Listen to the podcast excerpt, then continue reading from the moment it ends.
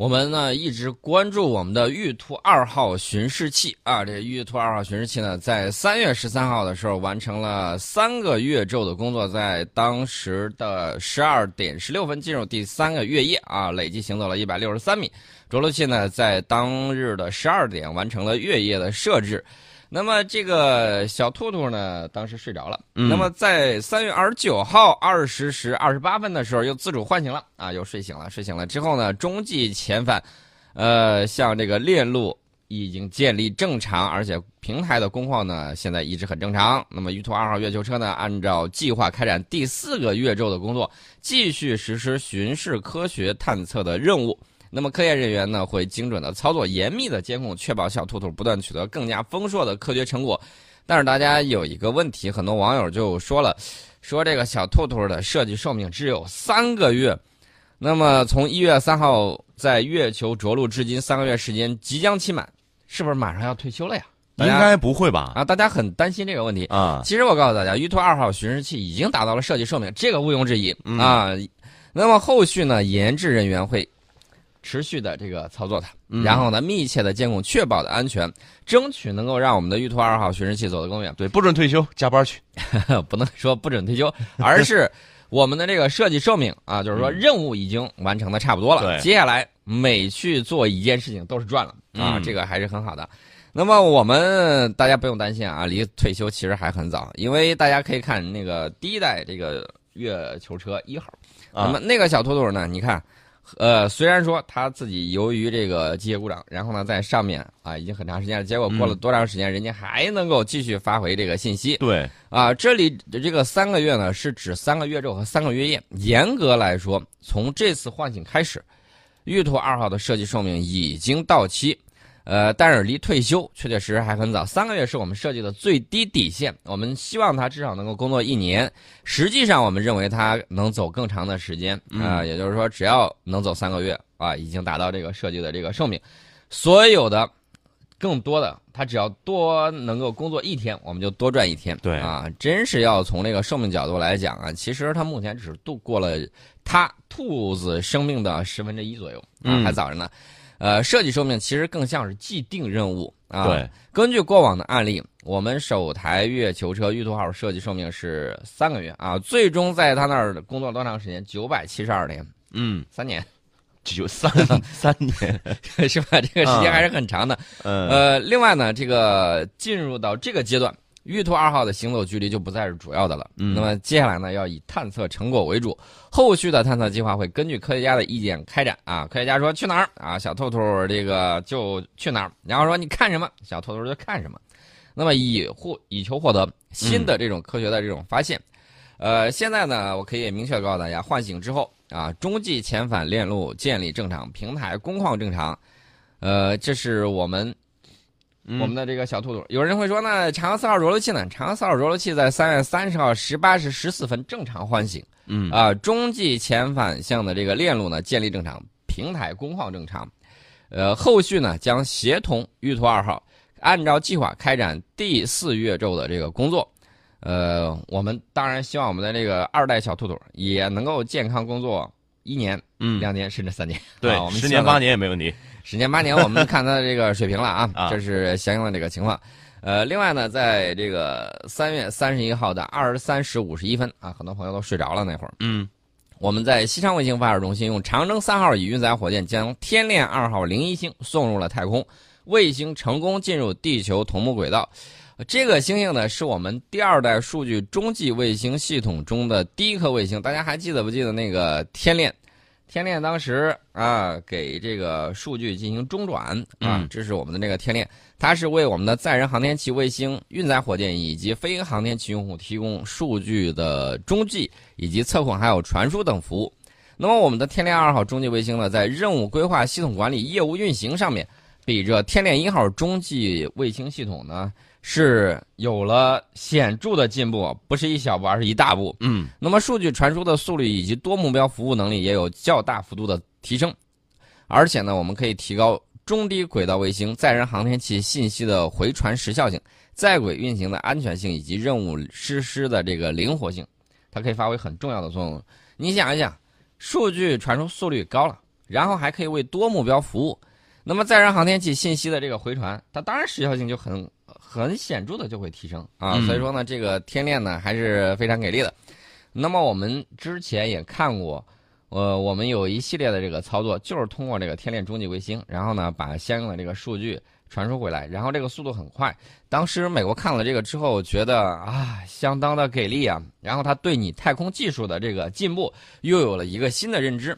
那么既然说到这儿的时候，我们说一个这个 美国防务一号网站有一个报道，他说该网站组织了一个论坛，这个论坛名字起的很大，叫嗯“天才机械”啊，天才天才机械啊，嗯然后呢，这个这个论坛顶上的美国国家地理情报局专家就说了啊，中国将运用生成对抗网络技术对卫星照片进行处理，以扰乱人工智能技术对民用目标以及军事目标进行大数据识别。呃，相关专家认为，中国在这方面已经大幅度领先美国。我不知道怎么想的啊。这个，据美国国家地理情呃美国国家地理情报局局长办公室自动化项目主管，呃这个首席要兼首席嗯信息官啊。呃，我第一次听说还有这么一个职位啊。嗯这个人呢叫托德迈尔斯，他说我们是第一个，他指的是中国啊，咱们啊、嗯是第一个运用对抗生成网络技术。来欺骗大数据识别的国家，能够成功的欺骗计算机，让他们识别出实际上并不存在的地形和目标。那太过分了，连计算机都骗。呃，我觉得这个技术很正常啊。呃，嗯我记得当年我看《科幻三百六十五页》里面里头就有一个啊，嗯利用这个波啊，我们知道这个光它也是波，对吧？嗯本身也是波。那么这个利用波呢，不光是在你能够肉眼识别的这个波段，然后呢进行这种光学的欺骗，还可以在你意想不到的地方啊实施其他方面的欺骗，这是当时的科学幻想。其实有些东西可以做得很成功，我觉得欺骗一下计算机这个很正常啊，嗯这个欺骗计算机。尤其是这个地方，我觉得比较给力，就是让计算机识别出实际上并不存在的地形和目标。这嗯个大家知道啊，这个有一个技术叫什么呢？就是隐蔽。隐蔽，啊如何进行这种呃隐蔽？如何进行这种伪装啊？嗯其实就叫伪装术啊。他们的目标是隐蔽自己啊。我们也知道，这个隐蔽自己是为了更好的消灭敌人啊，是这么样一个情况。那么，在这个计算机网络以及未来的这种发展，我们都知道，现在这个叫啊，从天到地啊，天太空嗯啊，这是天，然后呢，接下来是这个呃航空，就是这个呃临界空间以下，啊嗯我们从太空呢再往下，然后呢到这个大气层里面，从大气层再到这个地面到海洋，这都都四维了吧，对吧？嗯还有什么呢？还有这个就是计算机空间五维。除此之外呢，大家还有别的这种更多的这种多维的这种想象。那么在这个五维空间里面呢，我们肯定是要做相应的这种准备啊，防止有一些国家搞这嗯种大规模的攻防，他人家要控制网络空间，你想一想，嗯，大家谁现在你说到一个地方啊，没有网络，你会很着急，对吧？对我们已经习惯用了智能手机，用很多这个智能的设备。那么在这个时候呢，它如果能够控制你的网络，你想想是什么样一个情况？嗯，控制你的网络，然后呢就可以啊发布大量的这种虚假的信息，那就什么都控制了。对，或者用信息呢这个垃圾信息淹没你的这个网络，这种情况都是会存在的。嗯呃，美国在这方面呢做的实验还是比较多呢。呃、嗯那么我觉得他既然是这么说了，那说明我们在这方面还是做的不错。另外一方面，我们也要注意，人家还有两个字儿，嗯，呃，其实是四个字儿，国会打钱，这么样一个情况。那不就一直是这个？他又开始夸我们了啊一般情况下，他要钱的时候就夸我们，对呃然后呢就夸的我们这个上天入地无所不对，然后论成绩的时候就开始损我们。对、嗯这种情况，大家听我们节目已经非常熟悉他这个套路。对，就是我们每次算工资的时候，我也要说宋老师两句坏话，是吧？他他是这样说啊，就是美国地理情报局的局长办公室的自动化项目主管兼首席信息官托德迈尔斯说，中国在这方面大大领先于我们啊。他说，中国在这方面是有计划的，他们已经这么做了，呃，使用对抗生成网络技术来操纵图像和像素。呃，来创造实际上并不存在的东西，来实现目的啊！当然，他还给我们这儿当然加了一个刚才你说的要损嗯我们两句的那个词儿，形容词，这样不太好啊。嗯你就说你技术落后了呗，其实就是这么一个问题。嗯你要扯了半天，扯了那么多，又要给人家带标签儿，大家一定要注意啊，在这个标签这个问题上很关键。我们当时学这个文学的时候，它有一个专门就是符号，呃嗯讲这个符号学，他给你贴一个标签，然后呢贴上这个标签之后，就有点像什么呢？就像隐身娃、遛娃那个屁股后头被粘了一个那个稻草，呃，那个嗯尾巴一样。然后呢，他给你贴标签，贴各种各样的标签。呃，大家可能会说贴标签不好理解啊，啊，扣帽子你总知道吧？啊，你那这个知道，给你扣上什么各种各样的帽子，什么邪恶呀、轴心呐嗯什么之类，什么坏词儿都给你往什么扣。嗯呃，其实就是一点，他们在现在技术落后了，他没有办法。嗯 然后呢，他说，他举了个例子啊，举了个例子说这个东西技术到底牛在哪儿？我、嗯我们知道我们的这个对手啊或者什么，他最了解你。他说，对手可以通过欺骗啊，通过电脑的辅助识别分析软件，让他报告在某重要河流的特定地点出现了一座桥梁。这样一来呢，你就可能会被引诱，针对这座桥梁制定相应的这种战术规划，训练部队，制定进攻路线，以攻击这座并不存在的桥。结果你将得到一个大大的惊喜。嗯，那你给我解释解释什么叫惊喜？台词儿啊，对，台词儿。嗯呃，这个生成对抗网络技术呢，二零一四年的时候首次被提出来，嗯作为一种训练神经网络系统自动识别目标和识别真伪的新方法。其实我觉得这个东西有点像什么？大家看过那个《封神演义》啊，不是吧？嗯封神演义》那个里头啊，道高一尺，魔高一丈，互相祭出各种各样的法宝。呃，你祭出来一个能够飞天的这个兵器，呃我那边又出了一个。呃，另外一样兵器跟你进行这个对抗，我觉得这个怎么说呢？在互相的这个竞争之中，技术不断在攀升，我觉得这嗯也是动力，也是好事儿啊。那么它这种方法到底是怎么做呢？简单给大家说一下啊。通常的识别算法就是通过图像的一些特定的特征出现规律来识别。呃，比如说一张图片符合条件 x、y 和 z，嗯那么就可以识别这张图片中有一只猫。而生成对抗网络则会学习在什么样的情况之下，识别神经网络会把目标识别为猫，然后生成含有 x、y、z 的条件的这个图片，以使网络认可这是一只猫。然后，我们看到我们现在这个应用有很多，你比如说像我们手机上有这个手机识图啊，自动识图、网络识图，对吧？嗯你一对比，你就能对比出来这个图是网图还是有人盗用了别人的这个图像，然后呢来欺骗你啊。这种情况大家也知道，这是简单的啊。目前很多国家要求谷歌地球等软件对敏感目标进行打码，但是美国国家地理情报局当然有的是无码的照片，大量的，它有很多。你这儿啊、有什么东西没什么东西，人家一目了然啊。所以说，它头顶上那个卫星，它看得很清楚。那么这一技术目前最广为人知运用的就是 AI 换脸术啊，人工智能换脸术。那么利用这个技术呢，就可以制作以假乱真的动态人脸的画面。嗯不过利用生物识别等技术呢，电脑仍然可以区分啊、你是这个人工智能换脸术制作的这个动态人脸的这个画面。但是如果把这个技术移转移到地图上，那么识别就变得不可能。从这个这就是这个马尔斯啊，就说从二零一七年开始，中国的学者已经开始使用生成对抗网络技术来识别卫星照片中的道路、桥梁和其他目标。呃，同时呢，呃，嗯在去年，有人工智能的这个技术专家就指出，同样的技术开始被应用于欺骗生成对抗网络。我觉得这就像有矛和有盾是一样的啊，嗯有矛盾嘛，这个就互相生成。我觉得这个东西呢，绝对是很有意思的一个东西。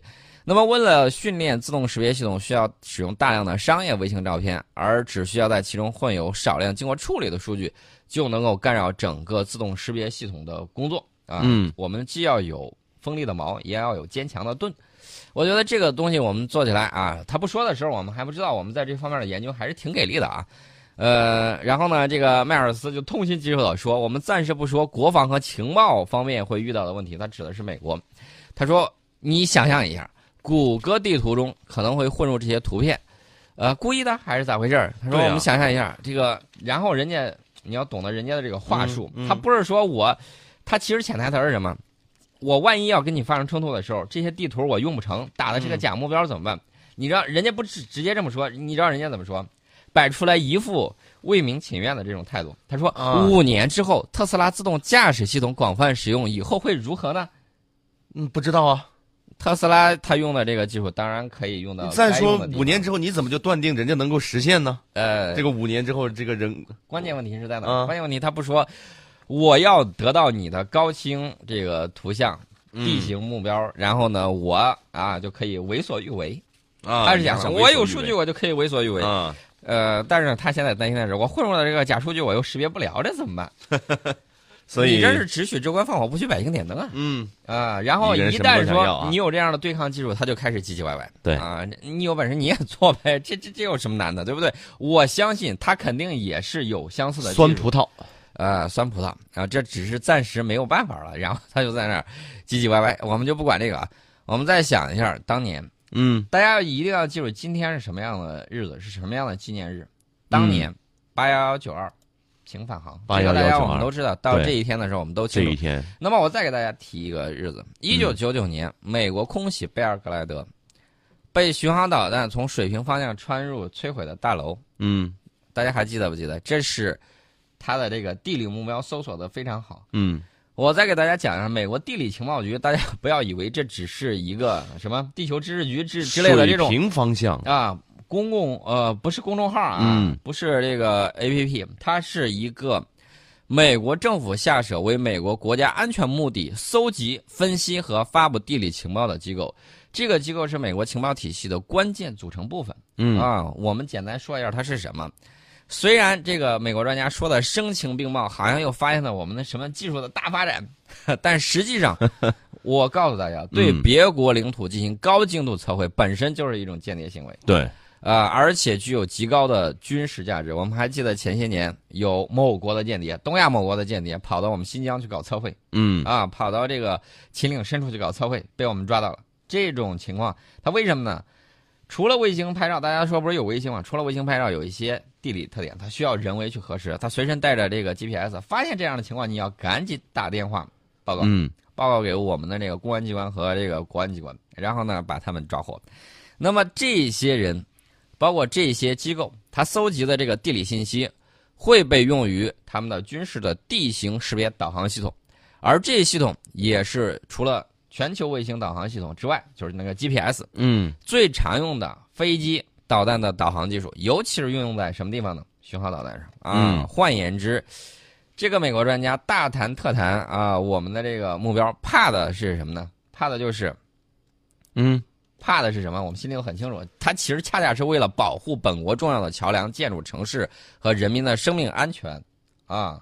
嗯，他是想让我们把这个秘密泄露给他，我们是坚决不能。那怎么？可能嘛？你看着他这么气急败坏的这种状态，然后呢又绕了一大圈儿啊，不说他这个军事用途，只说民用用途。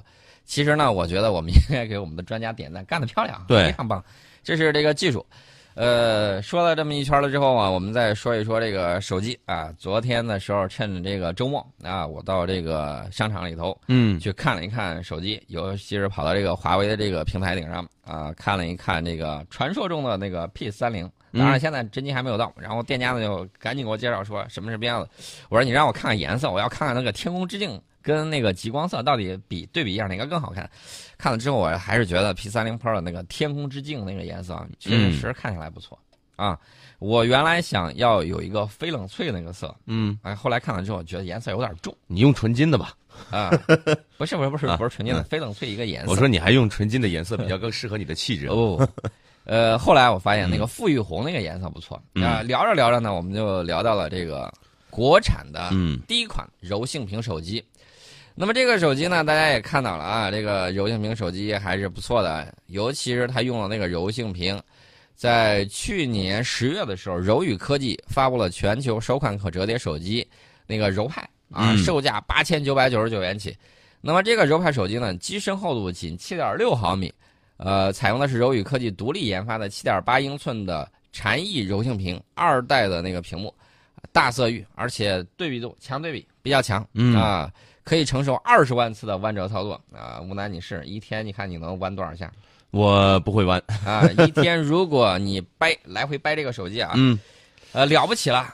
但是其实这个这个这个折叠的质量啊，其实真的很重要。就比如说我们一般最开始担心的新技术的出现，就是怕它质量会会会有问题啊。对，那么这个手机去年十二月开启预售，但是从上架以来，并没有嗯手机量产发售的太多消息。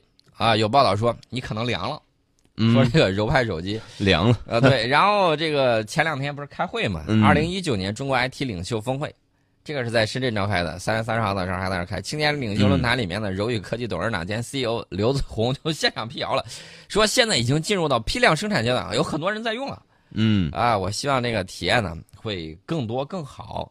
呃，那么大家买手机、买 Pad、买手表等诸多的这个设备，会满足不同的这种需求。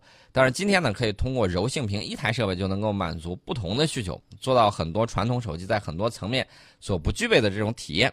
柔性技术不会改变这个物理限制，让很多物体呢都可以变成万物互联的这么一部分。呃，嗯但是我要说的是，呃，我们不看广告，要看疗效。嗯你要赶紧让我们能够用到。我也希望华为的那个折叠屏那个手机能够赶紧上市，让我感受感受。呃，除它除此之外，包括这个苹果啊，包括其他一些厂家的这个手机，我也希望能够用的更多。嗯呃，有一些产品呢，怎么说呢？有一些产品大家，啊、都知道，外出的时候你要不带个充电宝，其实现在很多事情搞不定，尤其是某某水果手机，对，某水果手机它各个方面都说它很好，但是有一点它就很不好，就是嗯它实在满足不了我对电量的需求。这是我当年从水果转到了这个华为。呃，啊一个很重要的一个关键点，因为我们需要大量的应对多媒体的这种操作，嗯呃，需要看大量的这种新闻，然后呢去搜寻相应的这个信息。那么嗯这个时候电量就是成为制约你使用的这个关键啊。当时大家还记得前几年的时候，那个充电宝啊相当的笨重，不像现在这么轻薄。对，现在哪儿哪儿都有啊。但是你现在嗯带两个这个东西的时候，我个人认为，嗯你拿俩手机不就完了吗？是吧？拿两呃个手机也不一样。电池电啊量始终是一个大问题啊！很多人都会觉得呃老是带着这个 USB 很麻烦、嗯 u s b 这个线在。另外呢，一直希望有一种不需要线的那个充电方式。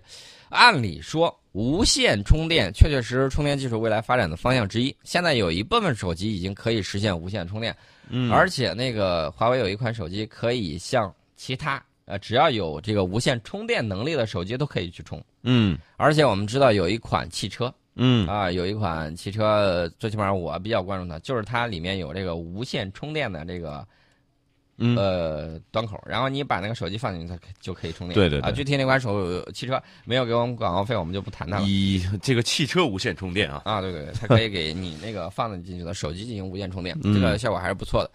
呃，其实说到这儿的时候，我倒想起来这个苹果啊，苹果作为手机行业领头羊啊，嗯这个日前宣布放弃了它无线充电产品 AirPower 的上市计划。嗯这个这其实这个问题，我个人觉得怎么说呢？二零一七年九月份的时候，苹果在 iPhone X 以及 iPhone 八发布的时候就演示过这个。呃，具体有什么样的情况，我们在半点报时广告之后跟大家详细来聊这个东西为什么最终放弃了。